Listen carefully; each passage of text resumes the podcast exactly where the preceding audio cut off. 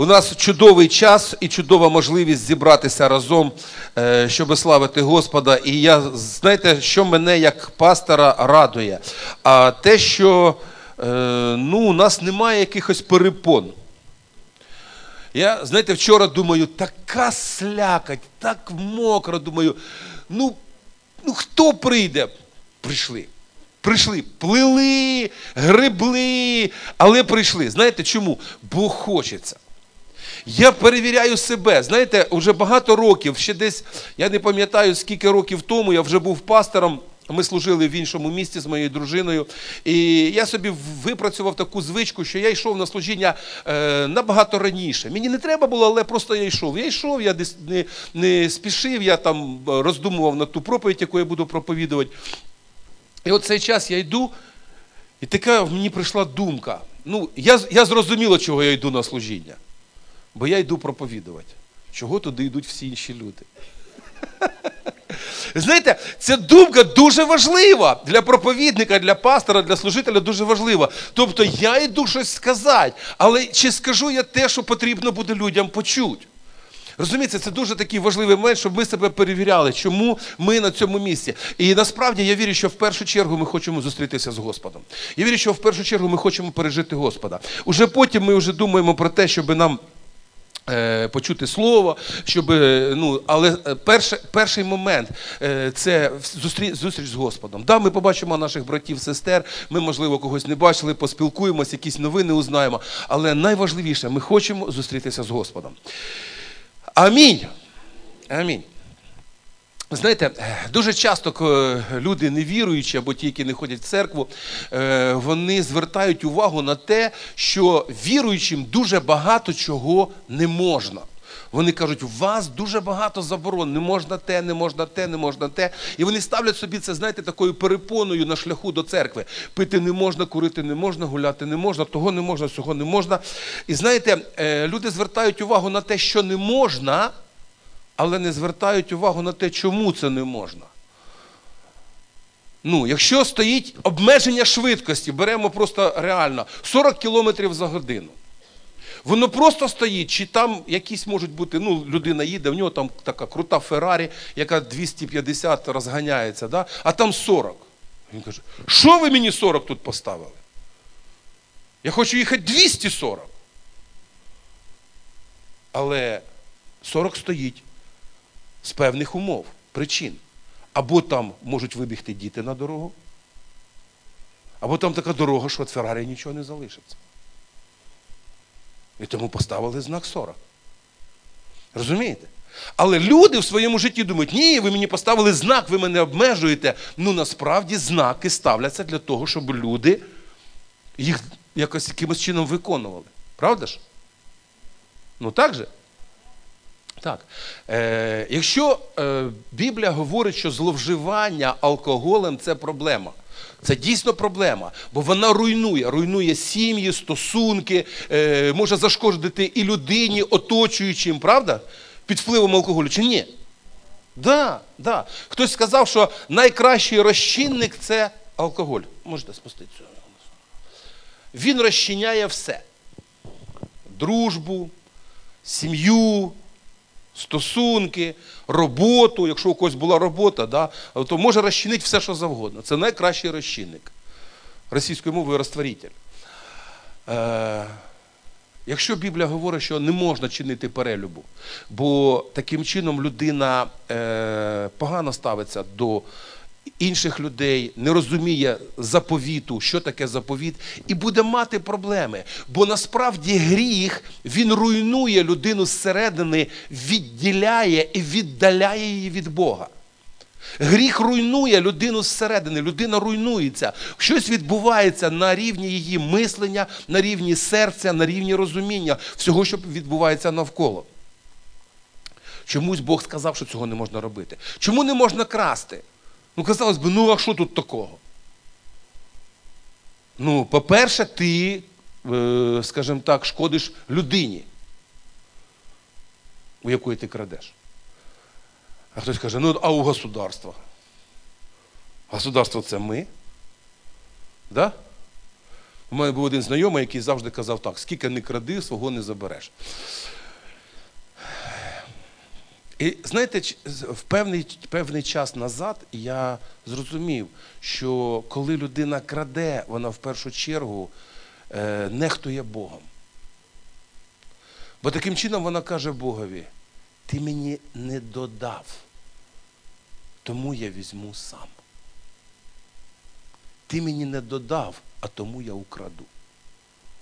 Розумієте? Все, що ми робимо, ми робимо перед Богом. Ми робимо так, щоб, що Бог все одно все це бачить. І я пам'ятаю цей вислів, е, якщо я не помиляюсь, ну не буду казати точно чий, що нам здається, що Бог дивиться на нас згори, але ми повинні усвідомити, Бог бачить нас зсередини. Бог бачить нас зсередини. Він знає, що ми думаємо, що ми хочемо, що ми відчуваємо. Він все це знає про нас. Тому, коли Бог поставив якісь обмеження, то це дійсно для того, щоб ми з вами розуміли, що там навіть той знак, який висить, він взагалі-то не забороняє. Він просить, щоб ти зупинився і перевірив, що далі їхати безпечно що далі їхати безпечно. Тобто ти під'їхав на перехрестя, зупинився, цей знак тебе заставив зупинитися, ти подивився, бо там є пріоритет руху. Е, е, Знаєте, якщо порушення фізичних законів може мати наслідки, тим більш серйозні наслідки може мати порушення духовних законів. Люди не завжди думають про це, але порушення духовних законів має за собою е, певні наслідки. Е, і людина потім страждає від цього і може навіть до кінця не усвідомлювати, чому в моєму житті так, а тому, що ти порушував закони. Але дивіться. Дуже часто у людей неправильне сприйняття Бога. Вони бачать Бога як такого, знаєте, е- мужика здорового, крепкого, в нього блискавка в руці. Да? Блискавка є в руці? О, є.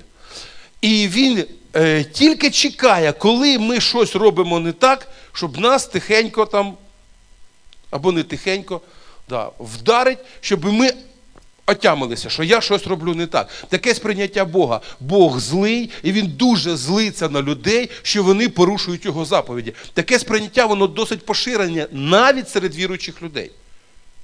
Іноді невіруючим людям, деяким, коли я кажу, е, що їм потрібно покаятись, прийти до церкви, він каже: ну ти знаєш, я би прийшов. Але я не впевнений в тому, що я перестану грішити. А якщо я не перестану грішити, Бог мене ще сильніше накаже. Мабуть, я нікуди не піду. Це сприйняття. Бо Бог в розумінні багатьох людей сьогодні злий Бог, караючий Бог. Е, Бог, який тільки судить, і в нього немає ніякої милості. Е, Ви знаєте, є таке ще розуміння у людей, що Бог дуже жадний. Що Він не дає те, що я хочу. Він мене обмежує. Е, Чому він мені не дає там стільки грошей, скільки я хочу? Я з одним розмовляв, з одною людиною розмовляв, і коли я почув його хочу, я думаю, та мені би десята часті хватило. Того, що він хоче. Ну, от. Е, знаєте, е, правильне розуміння Бога. Це одна з важливих складових наших нормальних стосунків з ним. Щоб нам правильно розуміти Бога, щоб нам розуміти волю Божу, тоді в нас вибудовуються правильні стосунки. Не можна мати нормальних стосунків з Богом, не знаючи, не розуміючи Його волю. Не може бути нормальних стосунків. Тобто людина по-своєму, знаєте, е, Бог, іноді люди кажуть, ми Бога видумали. В мене є один знайомий, і він, в мене з ним такі відбуваються дискусії, і він каже: а якщо всіх християн одночасно забрати від землі, Бог залишиться? Я кажу, що ти маєш на увазі? Він каже, я маю на увазі, що ви видумали собі Бога. І поки ви є, ваш Бог є. А коли вас не буде, його не буде. Бо ваш Бог у вас отут, ви його видумали. Ну і в нього там є свої якісь аргументи, і е, мені іноді буває з ним досить складно, але Останній раз, коли ми з ним спілкувалися, я кажу: слухай, ну уяви собі, що Бог він був тоді, коли ще нічого не було. Бо хто тоді все створив? Особисто я не вірю в теорію е, взрива, бо весь мій досвід показує, все, що взривається, після нього нічого хорошого не остається. Просто коли взривається. Коли розум щось складає, да? щось складає, то щось складається. Уявіть собі, щоб цю колонку зробити шляхом взрива. Взорвати так, щоб з'явилась колонка. Можете в це повірити? Можете так взорвати? Ну, давайте взорвемо там трохи железа, трохи дерева, трохи. І воно хоп, і і склалося все. Не може через взрив. Да? Тобто треба, щоб розум якийсь це все склав. І коли ми з ним почали говорити, я кажу, ти знаєш, Бог був тоді, коли навіть часу не було. Він каже, як це не було часу? Кажу, так, не було часу. Та ну, такого не може бути. Кажу, дивись, ти читав теорію Ейнштейна. Я не знаю, звідки я це загадав. Він мені ще допоміг. Кажу, «Е, Ейнштейн говорить про те, що є теорія относительності, забув українською мовою. Відносності, так. Да. І дивіться, коли якась частиця досягає скорості світла, швидкості 30 тисяч кілометрів на секунду, час наближається до нуля. Він каже, що ти хочеш сказати? Кажу, я хочу сказати, що Бог створив світло. Бог створив світло. Каже, в смислі, кажу, в прямому відкриваємо першу сторінку Біблії, перший розділ написано. І створив Бог світло. І створив Бог світло. А значить, він швидший, ніж світло. А значить, Бог над всім цим. І він одночасно бачить процес створення, процес гріхопадіння, процес розп'яття Христа, наше сьогоднішнє служіння і майбутнє. Для нього це не проблема, бо він над всім цим одночасно. Він все це створив. Такого Бога ми маємо, такого Бога, такому Богу ми поклоняємося. Ми не поклоняємося Богу, якого ми придумали. Ми поклоняємося Богу, який створив Всесвіт. Це різні речі. Ми поклоняємося. То чому його не можна намалювати? А попробуй його намалюй. А попробуй його намалюй. Як ти намалюєш? Того, хто відрізняється від всього, що він створив, і більший за все створіння. Ще один аргумент, коли йому хотіли зробити храм, він прийшов і каже: а який храм ви мені збудуєте? Ні біса, ні біс мене не вміщають. Тобто весь створений всесвіт, ми не беремо тільки сонячну систему або е, галактику Млечний Путь. Ні біса, ні бес, це слава Бога. Мене не вміщають. Щоб для вас було більш зрозуміло, земля поднож'є ног моїх. Який храм ви можете мені збудувати? Тому він сказав: Я живу на висоті небес. І ще де? Ще де? В смиренном і сокрушенном серці. Більш ніде. Хоч він всюди сущий, він може бути на будь-якому місці, але є певні, е, скажімо, е, моменти, певне місце, де він найбільше проявляється. І це серце, яке смирилось перед Богом. Пробачте, я, це не з проповіді, це я. Це з моєї бесіди з одним моїм товаришем на цьому тижні. Е, ви знаєте, ем, я повернусь до правильного розуміння Бога. Я хочу, щоб ми правильно розуміли Бога, бо побачити Бога нам буде досить складно. Свого часу один з учнів Ісуса Пилип звернувся до Христа і каже: Покажи нам Отця. Покажи нам батька. Івана, 14 розділ, 8-9 вірш. Каже йому Пилип: Господи, покажи нам батька, і цього нам вистачить. Каже йому Ісус, скільки часу я з вами, і ти не знаєш мене, Пилипе. Хто мене бачив, той батька побачив. Як же ти говориш, покажи нам батька. Вони звикли до Ісуса. Пилип і інші учні поруч з Ісусом знаходились постійно, і вони вже навіть звикли до тих чудес, які Він робив. Це звично, ну, ну да, ну він, ну він, якби, наче Бог, а наче вже й не Бог. Бо він такий, як саме, як ми. Він спить, він їсть, він ходить, він щось говорить. Він не сильно від нас відрізняється. Ну, мабуть, це не зовсім Бог. Таке складається враження у них. І тому Пилип звертається до е, Христа і каже: Я хочу побачити батька, покажи нам батька, покажи нам отця. І знаєте, що Христос Він звертає увагу не на форму, а на зміст. Не на те, як це виглядає, а на те, що воно несе. Він він показує, що всіми своїми діями я вам весь цей час показував, який він небесний Отець. Те, як я з вами себе поводю, те, що я роблю, те, що ви бачите, це показує те, який він небесний Отець. Всім ставленням своїм до людей Христос показав реальне ставлення Бога до людей. Як насправді Бог ставиться до людей, тема моєї проповіді сьогодні милосердний Бог. Милосердний Бог. Я не кажу, що він тільки милосердний, але я хочу, щоб ми е, з вами розуміли е, і усвідомили, що дуже е, дуже багато милосердя Бог явив і продовжує являти цьому світові. Христос прийшов і приніс людям віру, прощення і милосердя. Я хочу, щоб сьогодні під час цієї проповіді ми просто подивилися на декілька прикладів того, як діяв Христос, і що ми можемо з цього для себе усвідомити зрозуміти. І перший приклад це Євангелія від Матфія, 8 розділ, 1, 4 вірші. Матфія 8, 1, 4, там, де е, Христос.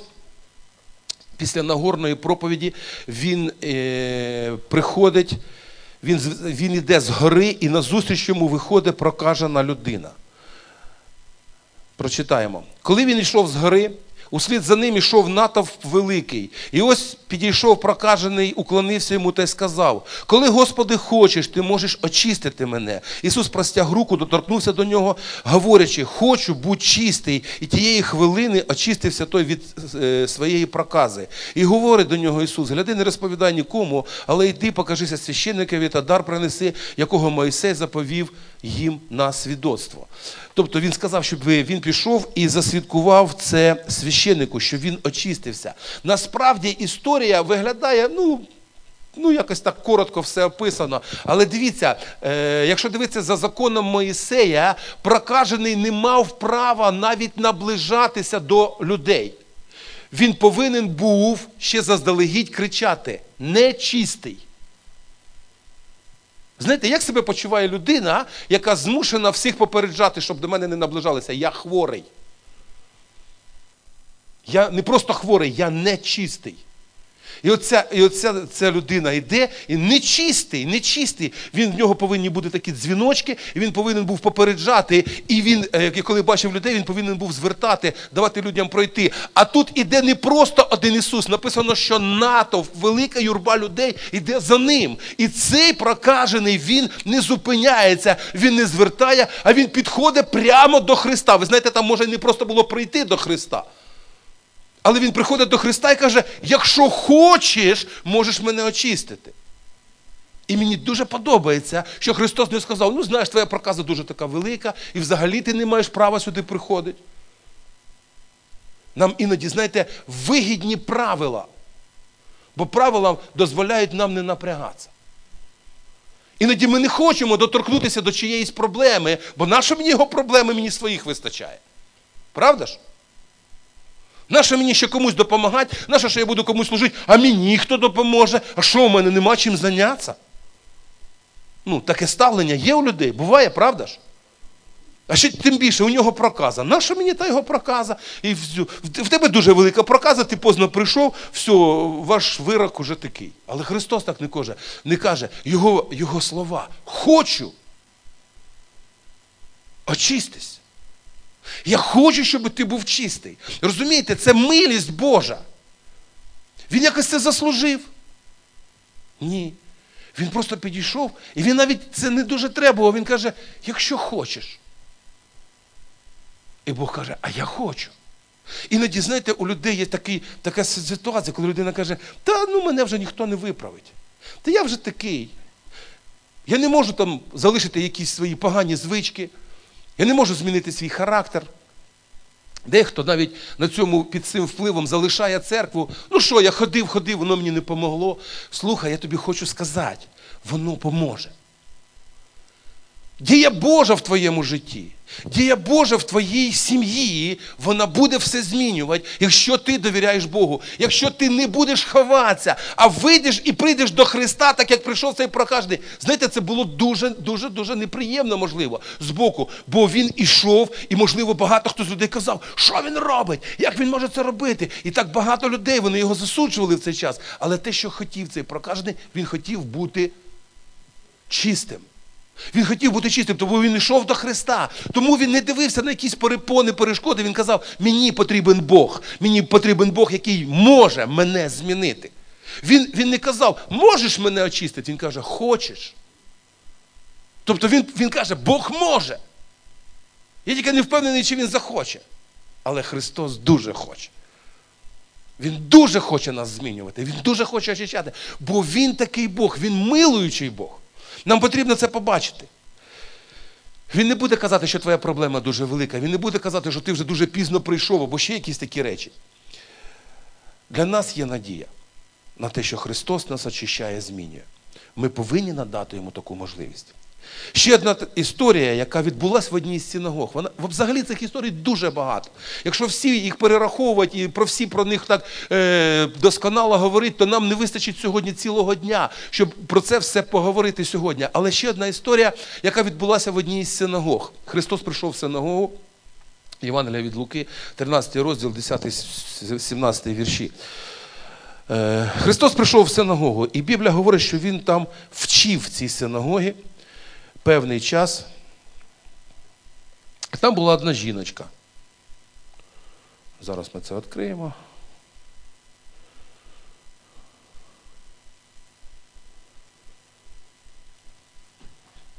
Яку я сказав? А 13 розділ. Вибачте, я не той розділ розкрив, дивлюся, щось нема.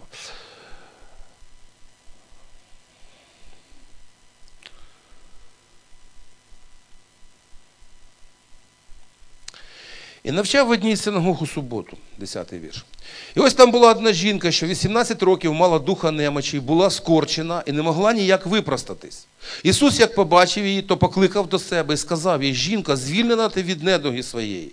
І він руки на неї поклав, і вона зараз випросталась і стала славити Бога. А звався ж старший синагоги, обурений, що Ісус уздоровив у суботу, і сказав до народу: є шість день, коли працювати належить. Приходьте тоді та вздоровлюйтесь а не дня суботнього.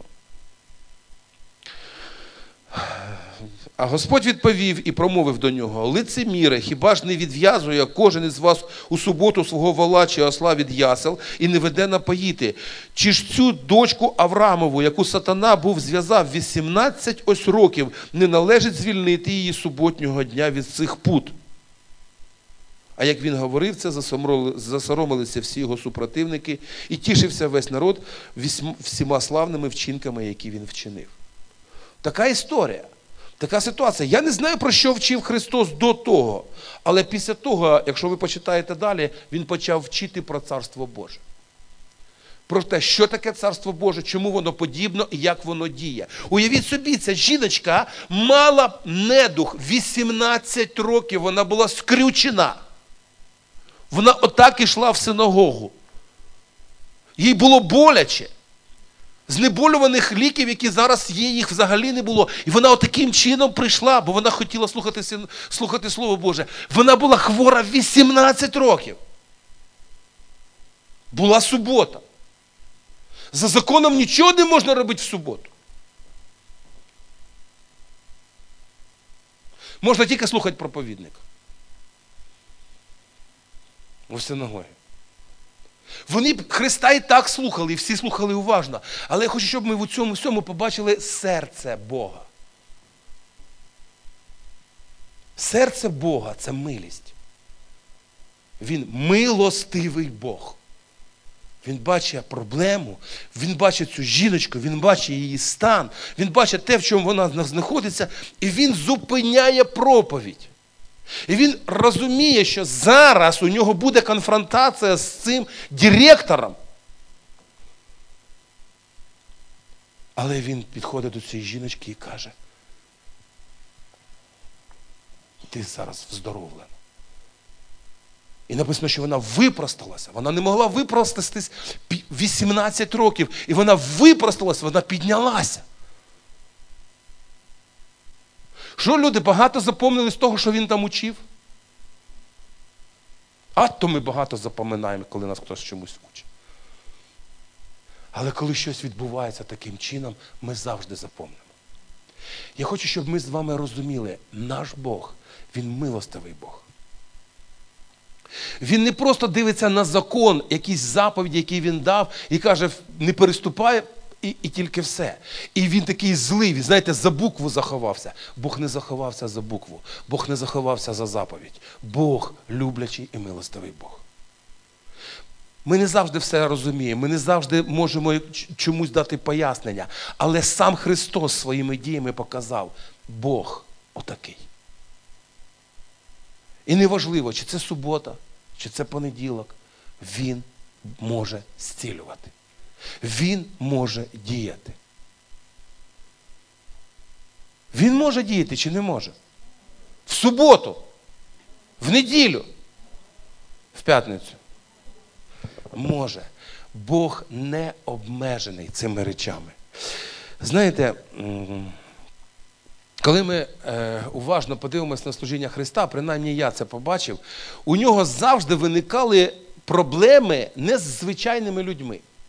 Тобто звичні люди, ну, митарі, там всякі е, митники, грішники, е, у нього ніколи з ними не було проблем.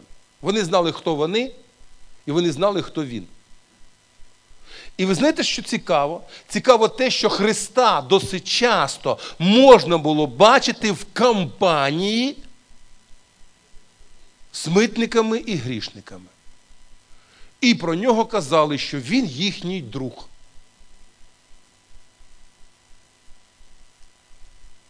І знаєте, що це всіх святих напрягало? Всіх праведних напрягало. Бо він друг. За те, де з'являвся Христос, у нього завжди була конфронтація з священниками, книжниками і фарисеями. Релігійний цвіт нації не мог прийняти Христа. Бо вони звикли відпрацьовувати все уже по налагодженим певним їхнім яких, якимось схемам. Так правильно, так неправильно, так можна, так не можна, так робимо, так не робимо. В суботу тільки ходимо в синагогу, більш нічого не робимо. Хочете зцілюватись, приходьте в понеділок. Хочете те, приходьте там тоді. Е, Якщо тобі треба оце, е, достаємо, зроби оце. Якщо тобі треба це, зроби оце. Людина побачила, я все це зробити не можу, все, ну його в баню, пішов. Коли Христос пересікався з цими людьми, з книжниками, фарисеями, Він сказав їм одну дуже таку просту настанову. Євангелія від Матвія, 9 розділ, 13 вірш. Ідіть же й навчіться, що означає хочу милосердя, а не жертви. Бо я прийшов прикликати не праведників, а грішників до покаяння. Він цитує одного з пророків старого заповіту. Він бере це із старого заповіту, бо він Бог ще в старому заповіті це сказав. Бо люди звикли просто механічно виконувати заповідь. Але Богу треба не механіка, Богу треба серце. Щоб серце наше, воно е, відкрилося для Бога, для дії Духа Святого в нашому житті. І саме тому Він каже: ідіть і навчіться, що значить милості хочу. Бо я милостивий Бог, бо я хочу милувати, а не карати, а не якимось чином там людей е, звинувачувати. Бог любить і хоче милувати. Я хочу, щоб ми це для себе прийняли. Усе. Це в його характері, це в ньому, це його ставлення до людей. Він милуючий Бог. Ми не завжди можемо бути милуючими, але він милуючий Бог.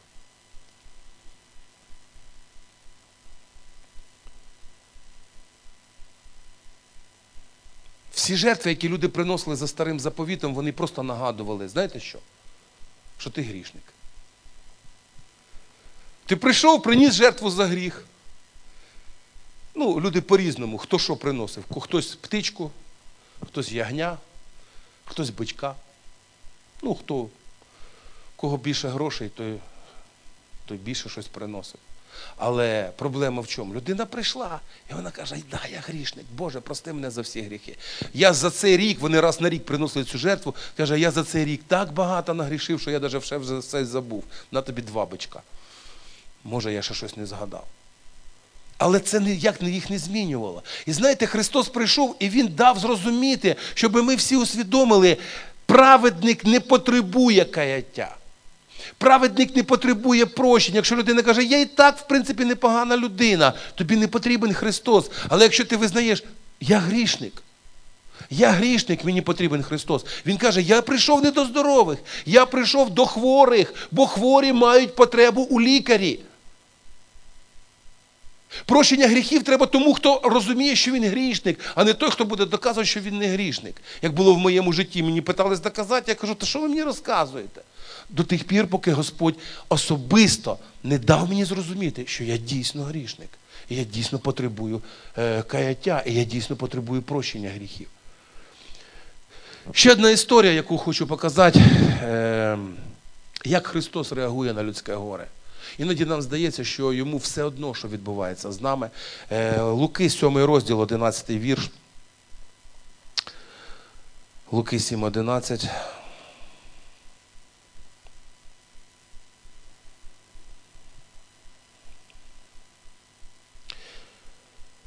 І сталося наступного дня, він відправився у місто, що зветься Наїн, а з ним йшли учні його та багато народу. І ось як до брами міської наблизився він, виносили вмерлого одинака в своєї матері, що вдовою була, і в неї був НАТО, і з нею був натовп великий з міста.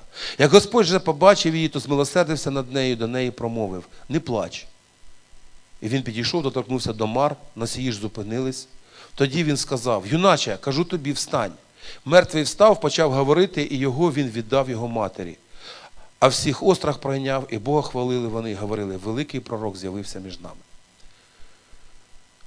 Така ситуація. Іде жіночка. Вона вдова, вона втратила чоловіка, а тепер вона ще й втратила свого єдиного сина. У неї боль.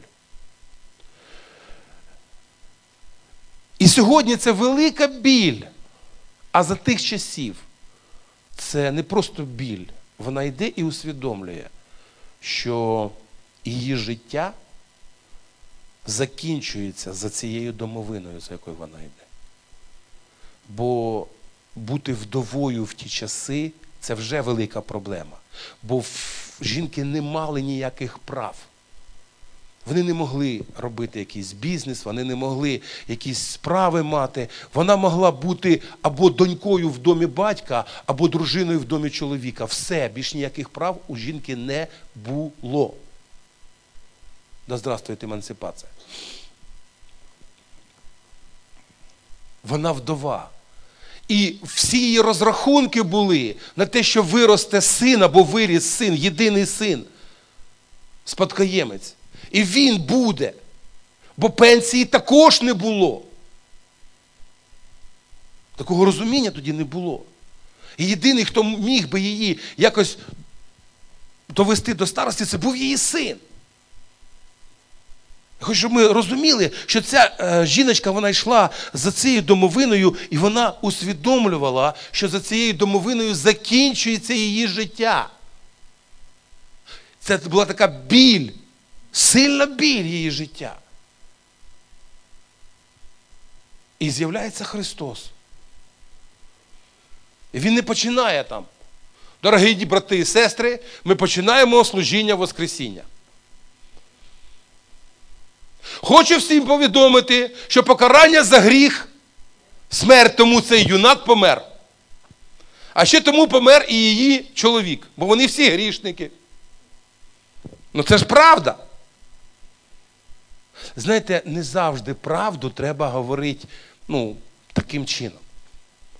Це правда, але ця правда, вона просто вбиває. Кому треба така правда? Він не зупинився, не сказав, ну що, жіночка, ну що ти хотіла?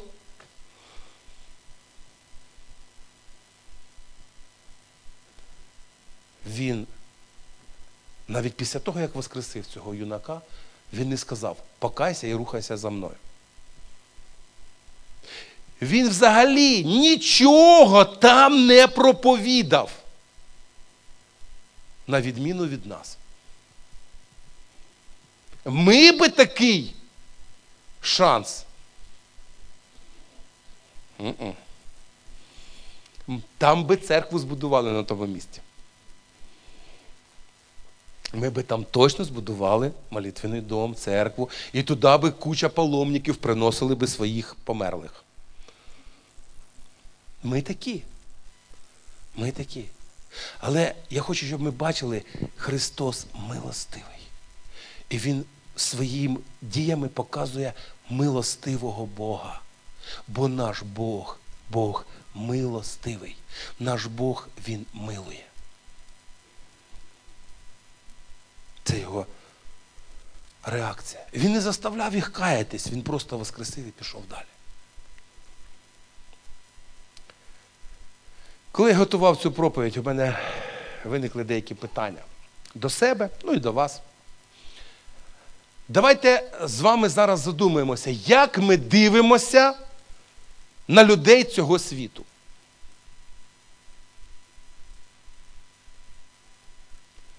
Як ми дивимося на людей цього світу? Які вони? А, вже вивели, так? Да? Як ми дивимося на людей цього світу? Що ми бачимо і кого ми бачимо? Коли я готував цю проповідь, до мене звернувся Дух Святий, це було вчора. І показав мені одного, спочатку одного чоловіка, одну людину, яку я знаю, знаю досить добре. І я впевнений, що він ніколи не покається. Бо я його дуже добре знаю. І Дух Святий мене облічив за це.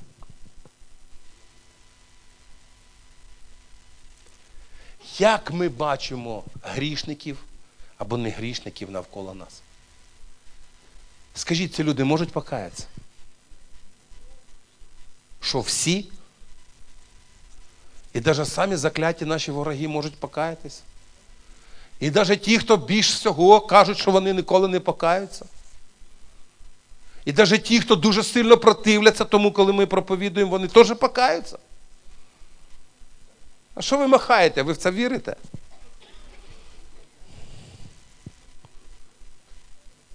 Можуть, але не покаються. Можуть. Должны. Знаєте, іноді, коли ми дивимося на, на цих людей, і коли я вчора подумав про цього чоловіка, я кажу, Боже, як він може покаятися? Він не може покаятися. Він такий гордий, він такий пихатий, він, він гордий від власної гордості і, не- і навіть цього не скриває. Бог каже, ну так ти повинен почати молитися за нього.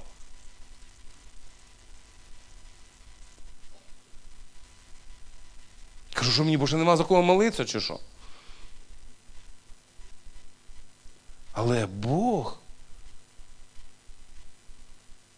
після нього нас показав ще одного. Каже, і за цього теж. Кажу, здрасте, приїхали. А якщо вони не покаються, що я зря молився? І я зрозумів, мені треба повірити, що вони можуть покаятися. Мені треба повірити. А ще, можливо, мені треба прийняти те, що мені прийдеться ще їм і проповідувати і наставляти. Ні, я помолюсь, хай хтось їм попроповідує. Вони мене слухати не будуть. Може, вони когось послухають. І я вже почав такі плани робити в собі, як Бог може їх привести. Але Бог мені не сказав ніяких планів робити. Він сказав мені просто за цих людей молитися. Як Бог дивиться на людей? Бог не дивиться так, як ми. Давайте ми відкриємо Євангелія від Матвія, 9 розділ, 35-38 вірші.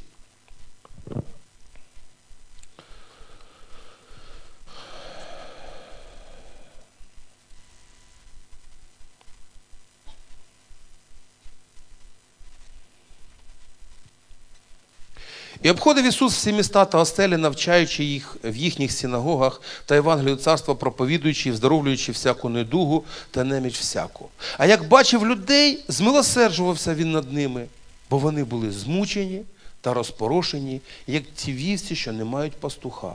Тоді він сказав своїм учням: жниво, жниво, справді велике, та робітників мало. Тож благайте господаря жнива, щоб жниво своє він на жниво своє він робітників вислав. Тобто він зовсім по-іншому бачить цих людей.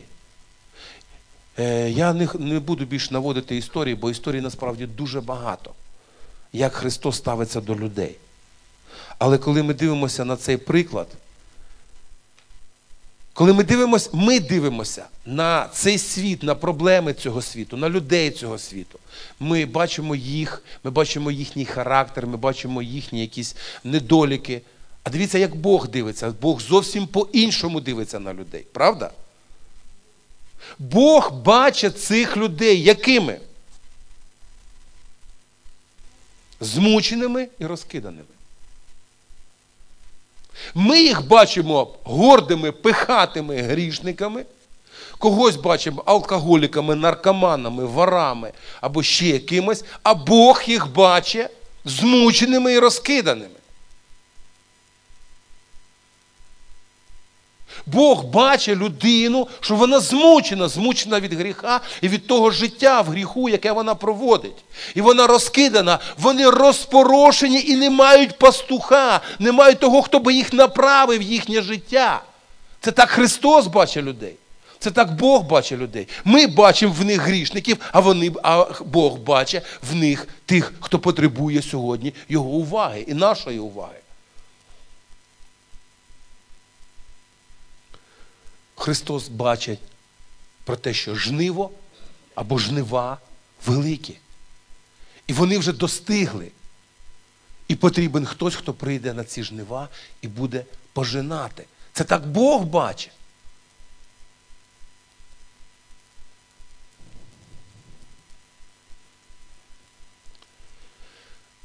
Бог бачить великі стиглі жнива.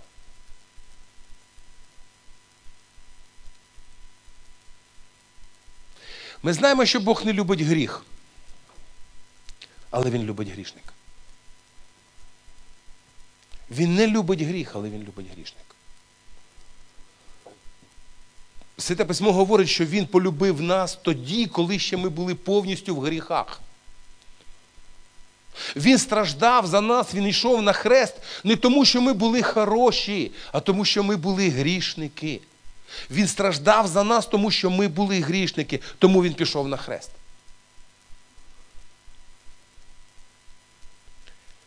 І ще один такий момент. Він, Бог, Христос, Отець, бажає спасти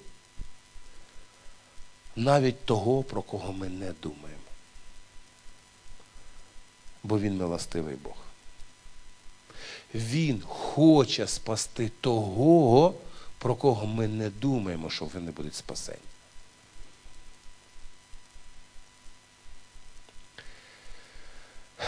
Скажіть, будь ласка, чи є в вашому оточенні людина, одна або дві, стосовно яких ви дуже не впевнені, що вони спасуться? Є? У кого нема таких людей в вашому оточенні, за яких ви сумніваєтесь? Всі остальні мене не почули. Повторюю. Церква Прокидайтесь, від, відмерзайте там, якщо примерзла рука. Зараз треба буде просто підняти руку або не підняти, або підняти другий раз. Ну раз треба буде підняти. Скажіть, будь ласка, в вашому оточенні є люди, з приводу чийого покаяння ви сумніваєтесь? О, є. А у кого нема таких людей? Підніміть руку. Тобто всі, ви вірите, що всі? Класно. Ну, принаймні є люди, яким складно покати. Так от зараз, зараз, під час молитви, ми сьогодні не молимося вже за себе. Хватить. Намолилися. Зараз конкретно під час цієї молитви кожен з вас молиться за того одного, максимум двох людей, які з вашої точки зору не можуть покаятися яким дуже складно, які дуже вперті. Це ті люди, про яких Господь помне, бо Він милостивий. Тому давайте ми з вами просто усвідомимо ці речі. Ні, ні, ми ще не встаємо. Куди ви пішли? Ні, ну молитися ми зараз будемо. Я просто хочу зробити висновки, потім вже ми помолимося. Бог дивиться на цей світ інакше, ніж ми наш Бог милостивий до всіх людей. І бажання Бога спасти всіх людей. Оці три речі, які хочу, щоб ми з вами усвідомили. Щоб зараз ми, помолившись за цих людей, ми не молилися, ну я не знаю, як він покається. Ну це тобі не треба знати. Ні, ну я не впевнений, що він там покається. Ну, можеш бути не впевненим. Найважливіше, щоб ми зараз з вами довірили Богу. Бог може цю людину спасти. Чи не може? У мене ще одна, одне маленьке таке уточнення. А ви хочете, щоб ця людина спаслась? Чи це такий заклятий ворог, хай лучше не спасається? Ні? Може він спастись або вона? Може. Тому давайте ми зараз станемо і ми зараз почнемо молитися. Саме за тих людей, які, можливо, і ну, з нашої точки зору не можуть спастись. Але ми знаємо, що Бог милостивий і Він їх спасе.